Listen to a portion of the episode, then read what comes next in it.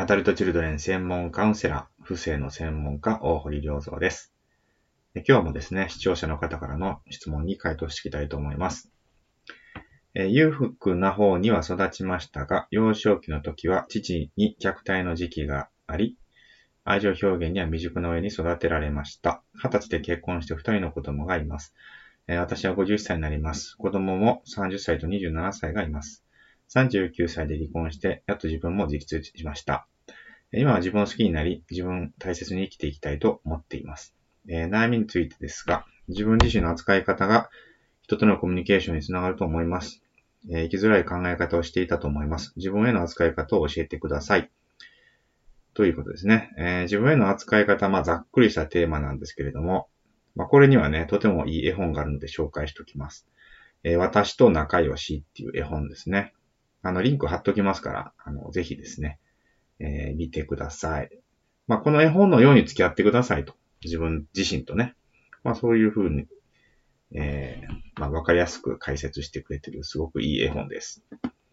えー、自分への扱い方。まあ、この自分っていう定義をね、ちゃんとこう、設定しないと、ど、どの自分のこと言ってるんですか？って話になるんですけどね。えー、まあ、この絵本でも言ってる通りね、あの、私は私一人じゃないよというのがですね、結構根本的なところで、まあ、つまりね、自分の中にはまあいろんな自分がいるということなんですね。えー、常に我々、私たち、ね、複数で集合体なんだと。まあそういう意識をするとね、すごいわかりやすいですね。ですからまあインナーチャイルドって言ってもね、インナーチャイルド一人じゃないわけですよ。まあいろんな子がいますと。まあ、よく例えるんですけどね、保育園の園長先生みたいなイメージがいいかなと。ね。まあもう乳幼児からですね、年長さんまでいろんな子がいると。まあ、それぐらいね、バラエティ飛んでて、まあ、自分が園長先生で仕切ってますよ、みたいな。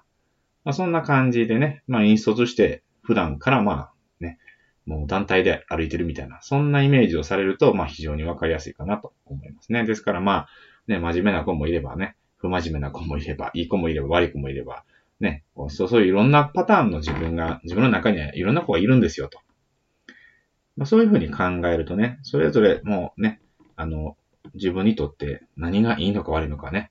扱い方って言ってもね、その自分によの種類によってね、もう特徴によってこう、扱い方変えないといけないんですよね。ですから、こうすればいいよっていう一個だけっていうのはね、まあ、実はないんです。ここがね、あの、結構根本的にね、あの、治らない人ってね、あの、ワンパターンでね、一つのやり方だけで何とかしようとするんですね。これやるとね、あの、まあ、反発する自分が出てきてね、大体こう邪魔されるっていうのはね、あの、多いと思います。まあ会社でも一緒ですよね。まあ大きな会社の社長だと思えば、まあね、60兆個の細胞が社員と思えば分かりやすいんですけど、まあいろんな社員いるじゃないですかと。ね。社員の扱い方教えてくださいって言ってもね、いやー、それはね、問題のある社員とね、あの、普通の社員となんかすごい優秀な社員社員ではもう扱い方変わりますよね。というのと同じです。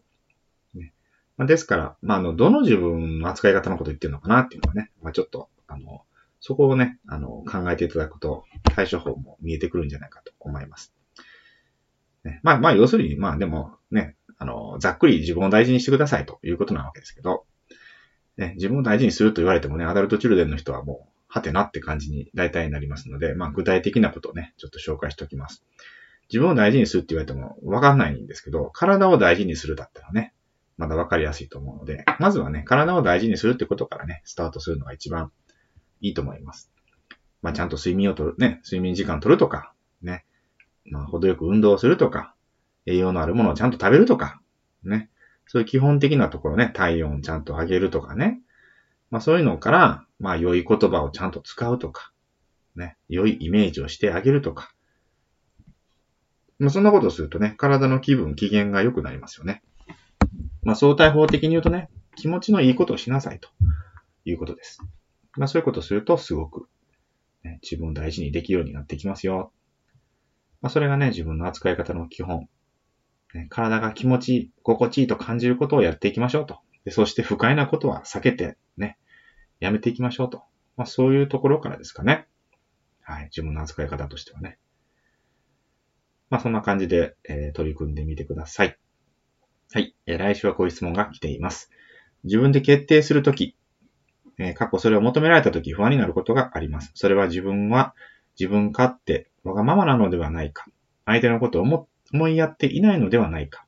自分が思う方を選ぶと誰かを不幸にするのではないかと気になって本当にしたいことが選べない。かっこわからないことがよくあります。そんな状況を克服するためにはどうしたらいいでしょうかという質問が来ていますので、え、来週はこの質問に対する回答に、えー、したいと思います。はい。ということで、最後まで聞いていただきまして、ありがとうございました。また来週お会いしましょう。